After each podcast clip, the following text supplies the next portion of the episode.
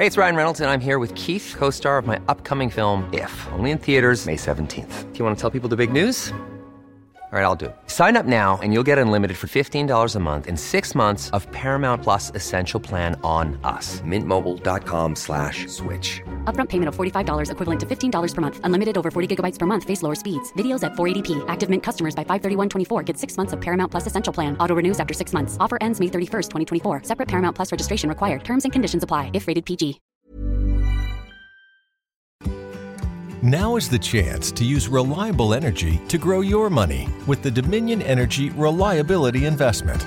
Our new investment product offers competitive returns, no maintenance fees, and flexible online access to your money. Make the reliable investment in reliable energy. The Dominion Energy Reliability Investment. To find out more, go online to reliabilityinvestment.com. That's reliabilityinvestment.com.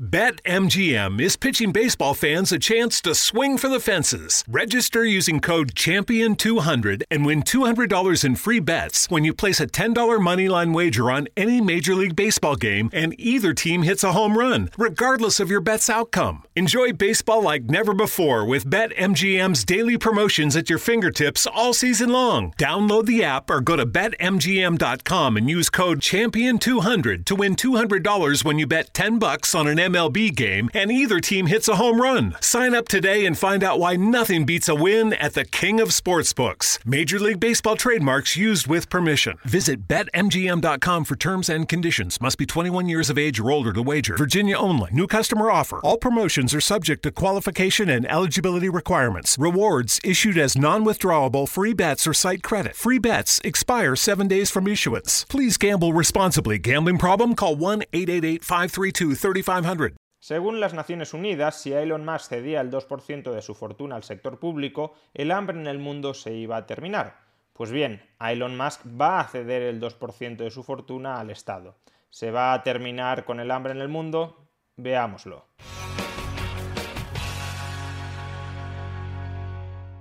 Hace unos días David Beasley, exgobernador republicano de Carolina del Sur y actual director ejecutivo del Programa Mundial de Alimentos de las Naciones Unidas, pedía a los mil millonarios de Jeff Bezos y Elon Musk que donaran parte de sus fortunas para acabar con el hambre en el mundo.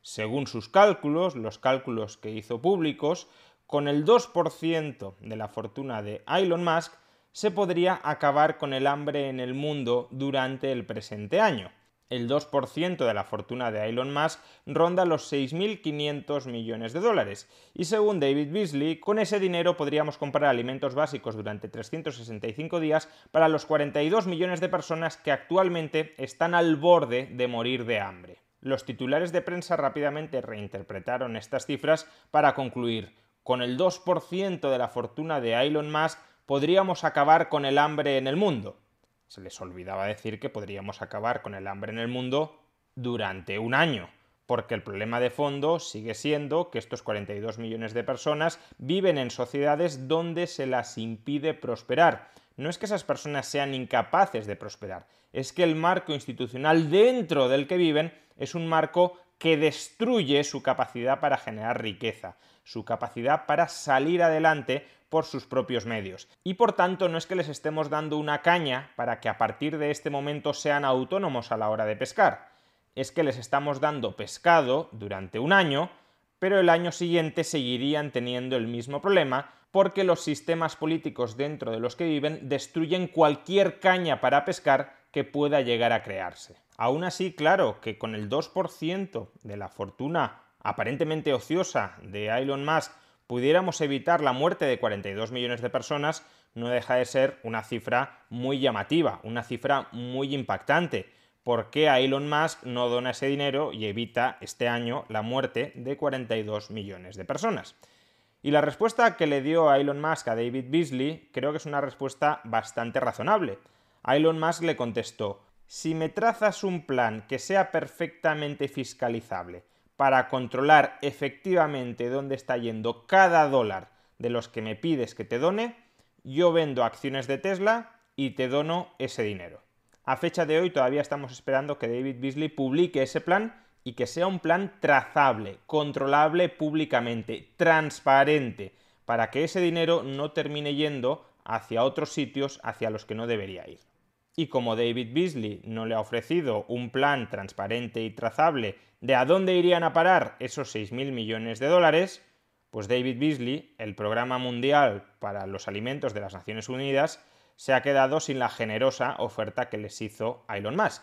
Quizás que cuando estaban pidiendo tanto dinero, en realidad no sabían muy bien cómo gastarlo. Pero no hay problema, porque en los últimos días se ha dado la feliz circunstancia de que Elon Musk, como es sobradamente conocido, ha publicado en Twitter una encuesta en la que preguntaba a sus seguidores si debía vender el 10% de sus acciones de Tesla, es decir, el 10% de su fortuna.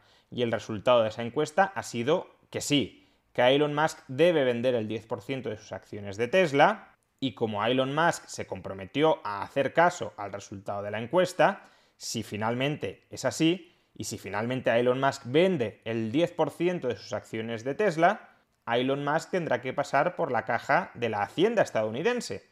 Al vender acciones, tributas por las ganancias de capital que estés realizando. Elon Musk compró las acciones de Tesla originariamente a un precio tan ridículo como 49 céntimos de dólar, y por tanto la totalidad, la práctica totalidad de los ingresos que obtenga por vender el 10% de sus acciones de Tesla tributarán como ganancias patrimoniales.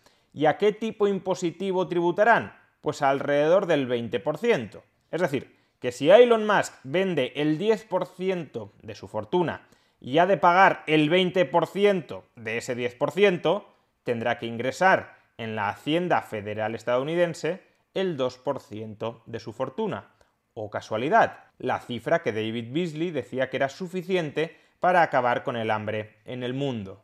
Así que es de suponer, porque será de suponer, imagino, que ahora David Beasley, como director ejecutivo del Programa Mundial de Alimentos de las Naciones Unidas, irá al gobierno federal de Estados Unidos, al gobierno del muy progresista Joe Biden, y les dirá, señores, van a tener un ingreso extraordinario, un ingreso que ni siquiera habían presupuestado, un ingreso de 6.000 millones de dólares. Con ese ingreso extraordinario podemos acabar con el hambre en el mundo.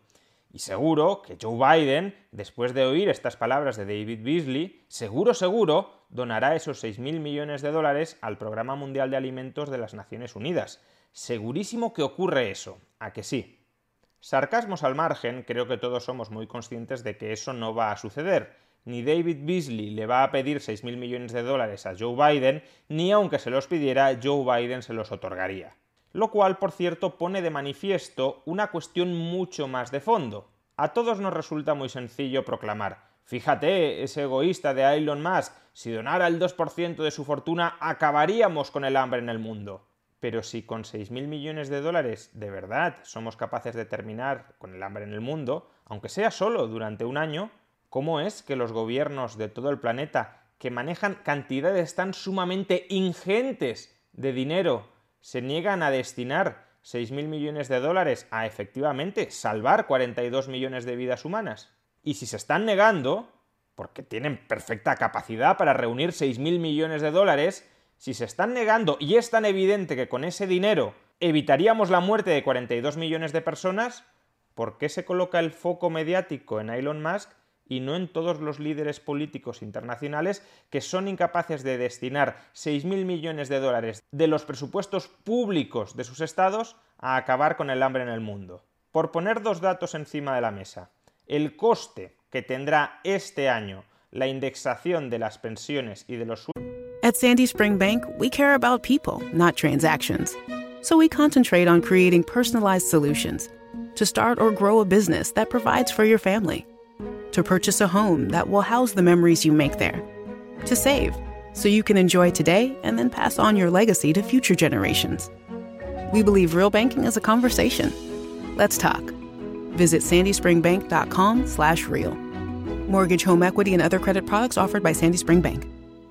Sueldos públicos al IPC en España, sueldos públicos de funcionarios y otros empleados públicos, pensiones de los 10 millones de pensionistas será de 6.000 millones de dólares. Es decir, que si el gobierno de PSOE Podemos, ese gobierno tan progresista y tan preocupado por los derechos humanos, si ese gobierno dijera, señores funcionarios, señores pensionistas, este año no vamos a revalorizar las pensiones al IPC. ese dinero que deberíamos haber gastado en esta rúbrica lo destinamos a acabar con el hambre en el mundo.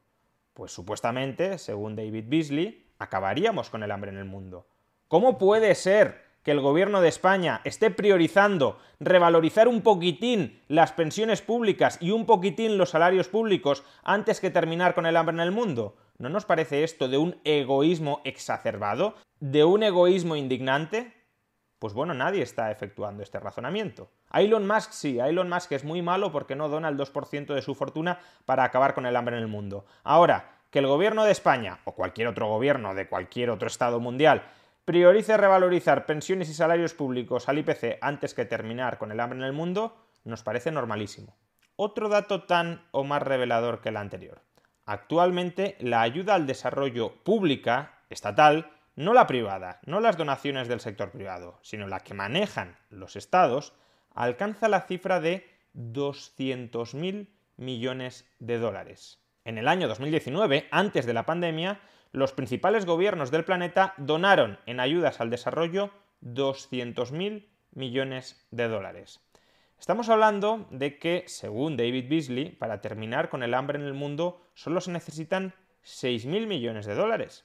¿Cómo es posible que donándose públicamente, al margen de las ayudas privadas, 200.000 millones de dólares, no seamos capaces de rascar una parte de esos 200.000 millones de dólares en priorizar que 42 millones de personas no mueran de hambre. Es más, ¿cómo es posible que destinándose ya 200.000 millones de dólares al año en ayudas al desarrollo, desde el Estado, dejemos al lado las ayudas privadas, ¿cómo es posible que el director del Programa Mundial de Alimentos de las Naciones Unidas esté mendigando 6.000 millones de dólares a un millonario, a un mil millonario, en lugar de decirles a los gobiernos, señores, pónganse las pilas, están gestionando fatal todo este dinero, se necesitan 6.000 millones de dólares, solo 6.000 millones de dólares para acabar con el hambre en el mundo. ¿Dónde van a parar esos 200.000 millones de dólares que están lanzando continuamente cada año en ayuda al desarrollo?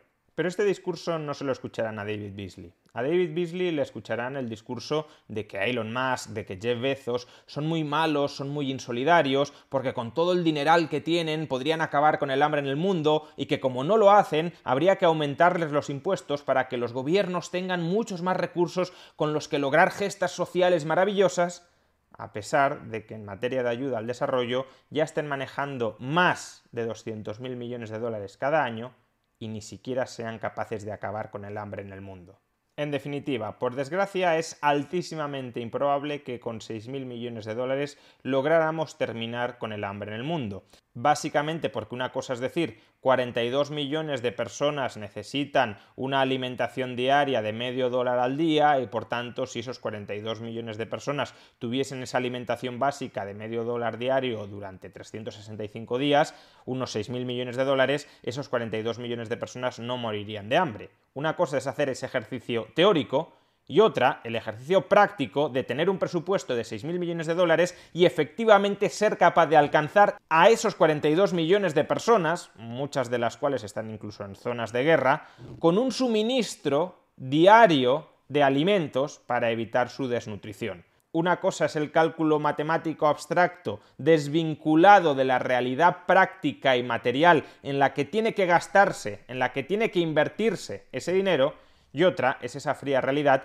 donde el Programa Mundial de Alimentos de las Naciones Unidas no tendría capacidad para hacer llegar esos alimentos comprados con ese dinero a las personas que realmente lo necesitan. Entonces, si David Beasley sabe que con 6.000 millones de dólares no sería capaz de acabar desde el Programa Mundial de Alimentos de las Naciones Unidas con el hambre en el mundo, ¿por qué está reclamando a los gobiernos de todo el planeta que suban los impuestos a los mil millonarios para en una parte transferirle al Programa Mundial de Alimentos de las Naciones Unidas 6.000 millones de dólares? Pues por un lado, por mero dogmatismo ideológico antirricos. Esto no va realmente de acabar con el hambre en el mundo, va de denigrar socialmente al rico para justificar una expansión del expolio gubernamental sobre aquellas personas que, como Elon Musk, han ganado honestamente su fortuna. Y en segundo lugar, porque si se le transfieren varios miles de millones al Programa Mundial de las Naciones Unidas, algo, desde luego, terminaría llegando a las personas que realmente lo necesitan,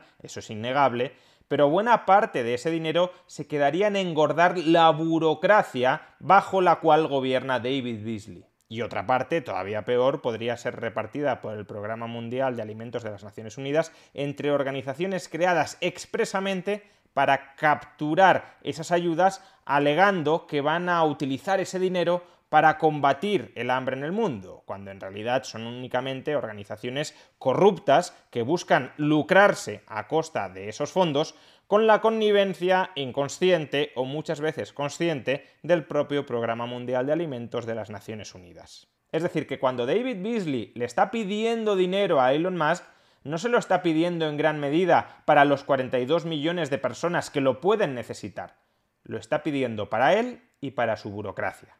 Vamos, que se trata de engordar el Estado y la burocracia apelando a la lucha contra la pobreza. Exactamente la misma estrategia tramposa que siguen todos los gobiernos dentro de sus propios países.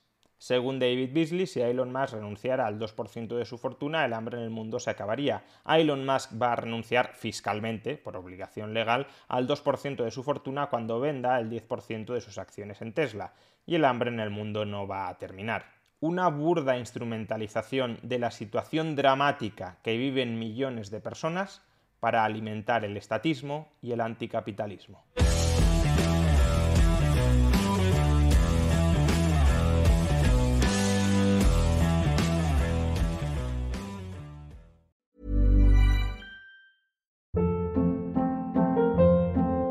Hold up. What was that? Boring. No flavor. That was as bad as those leftovers you ate all week. Kiki Palmer here, and it's time to say hello to something fresh and guilt-free. Hello Fresh. Jazz up dinner with pecan-crusted chicken or garlic butter shrimp scampi. Now that's music to my mouth. Hello Fresh. Let's get this dinner party started. Discover all the delicious possibilities at hellofresh.com.